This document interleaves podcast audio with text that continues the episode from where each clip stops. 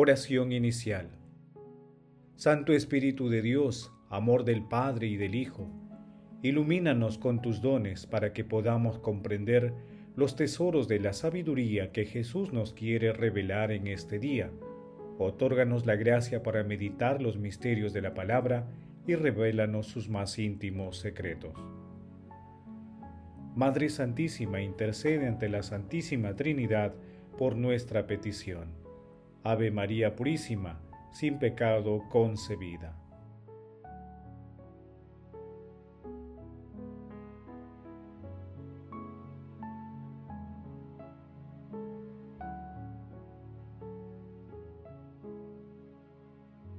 Paso 1. Lectura.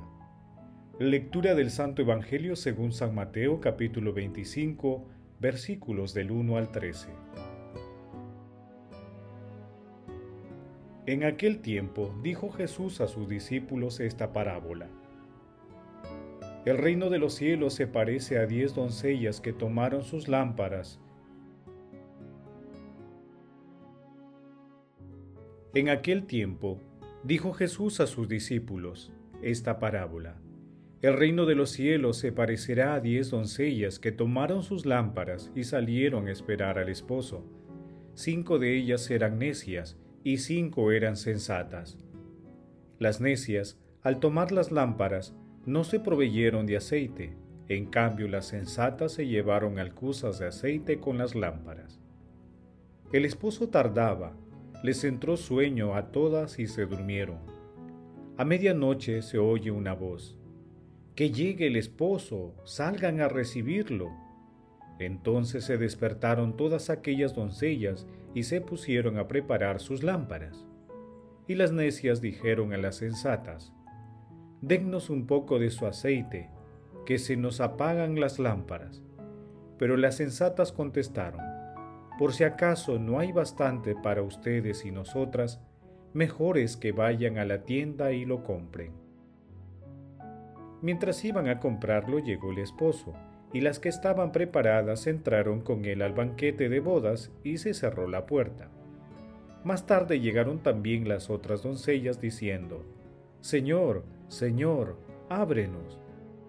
Pero él respondió, Les aseguro, no las conozco, por tanto velen, porque no saben el día ni la hora. Palabra del Señor, gloria a ti, Señor Jesús.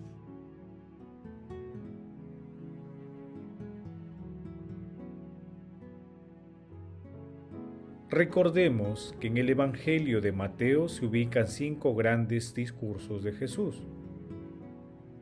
El primero es el Sermón de la Montaña, en el capítulo 5, 6 y 7, con un componente narrativo entre los capítulos 8 y 9.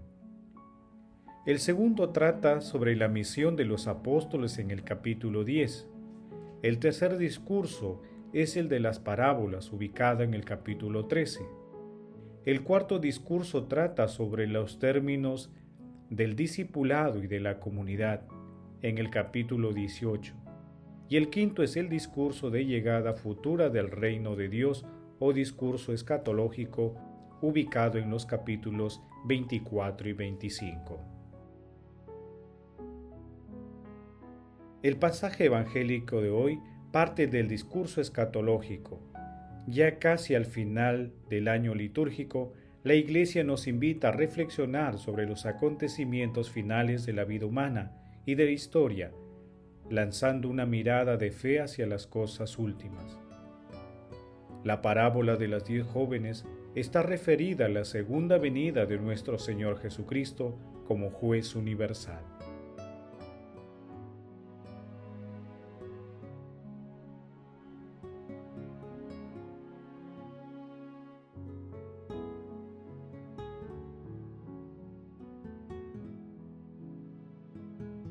Paso 2.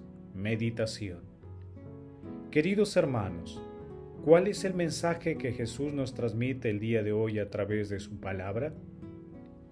La lectura de hoy describe nuestra situación, ya que vivimos el tiempo intermedio entre la resurrección de nuestro Señor Jesucristo y la parucía. Por eso, el centro del mensaje es la necesidad de la preparación y la vigilancia. Dos hechos importantes suceden, el retraso del novio y el sueño de las que esperan. La insensatez de las jóvenes necias no es que se hubieran dormido, porque todas se durmieron, sino que no iban preparadas para su misión. No habían previsto un posible retraso del novio, y por eso no tuvieron aceite suficiente. La negación de las jóvenes prudentes a compartir el aceite ayuda a comprender que la preparación requerida es personal e insustituible. No sirve apoyarse en la fidelidad del otro. San Agustín decía, Os diré por qué no me parece a mí que en el aceite está significado el amor. Dice el apóstol, os muestro un camino aún más elevado. Primera de Corintios capítulo 12 versículo 31. ¿Cuál es ese camino más elevado que muestra? Aunque hablara las lenguas de los hombres y de los ángeles, si no tengo amor, soy como un bronce que suena o un címbalo que retiñe. Primera de Corintios capítulo 13 versículo 1. Este es el camino más elevado, es decir, el amor, que con razón se haya significado en el aceite. Hermanos, meditando la lectura de hoy respondamos, ¿estamos preparados para el encuentro maravilloso con el Señor? ¿Mantenemos una vigilancia espiritual en nuestra vida, viviendo el presente con responsabilidad espiritual? Que las respuestas a estas preguntas nos animen a escuchar y llevar a la práctica la palabra, realizando siempre la voluntad de Dios y preparándonos para el encuentro con Él. Jesús nos ama.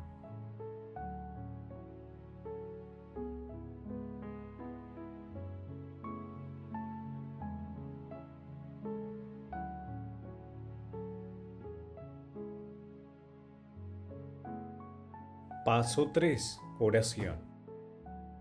Padre eterno, Dios de poder y misericordia, aparta de nosotros toda adversidad, para que bien dispuestos en cuerpo, mente y espíritu, podamos aspirar libremente a la vida celestial que te pertenece. Amado Jesús, sabiduría de Dios Padre, que te acercas a nosotros y vienes a nuestro encuentro, envía a tu Santo Espíritu, para que cuando vengas, encuentra a la iglesia vigilante con la luz de tu amor. Amado Jesús, resplandor de la gloria, que en ti habita toda plenitud de la divinidad, mira con bondad y misericordia a las almas del purgatorio y permíteles alcanzar la vida eterna en el cielo. Madre Santísima, Madre de la Iglesia, Madre de la Divina Gracia, intercede ante la Santísima Trinidad por nuestras peticiones. Amén.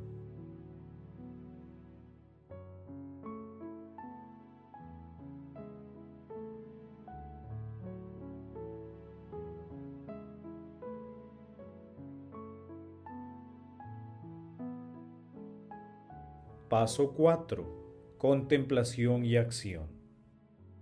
Hermanos, contemplemos a Dios con la lectura de Santa Gertrudis de Elfta.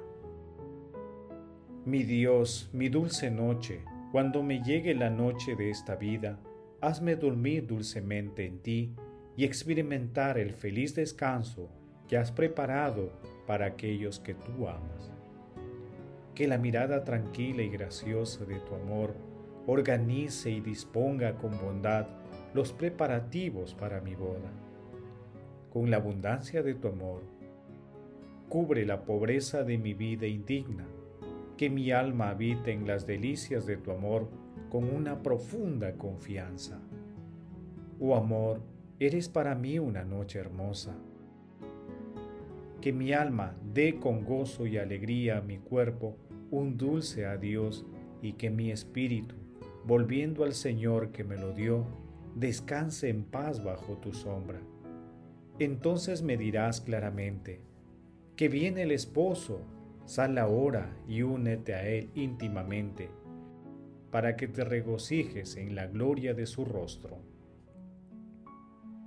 ¿Cuándo te mostrarás para que te vea y dibuje en mí con deleite esta fuente de vida que eres tú, Dios mío? Entonces beberé, me embriagaré en la abundante dulzura de esta fuente de vida de donde brotan las delicias de aquel que mi alma desea. Oh dulce rostro, ¿cuándo me colmarás de ti? Así entraré en el admirable santuario hasta la visión de Dios. No estoy más que a la entrada y mi corazón gime por la larga duración de mi exilio. ¿Cuándo me llenarás de alegría en tu dulce rostro? Entonces contemplaré y abrazaré al verdadero esposo de mi alma, mi Jesús. Entonces te veré, Dios mío, tal como eres, en tu visión, tu felicidad y tu posesión bienaventurada por los siglos.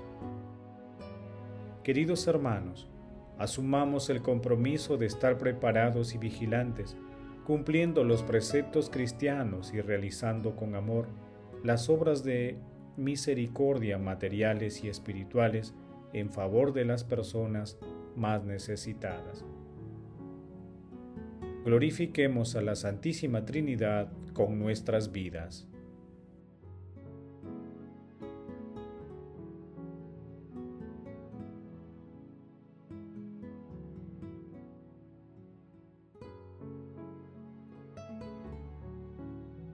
Oración final. Gracias Señor Jesús por tu palabra de vida eterna.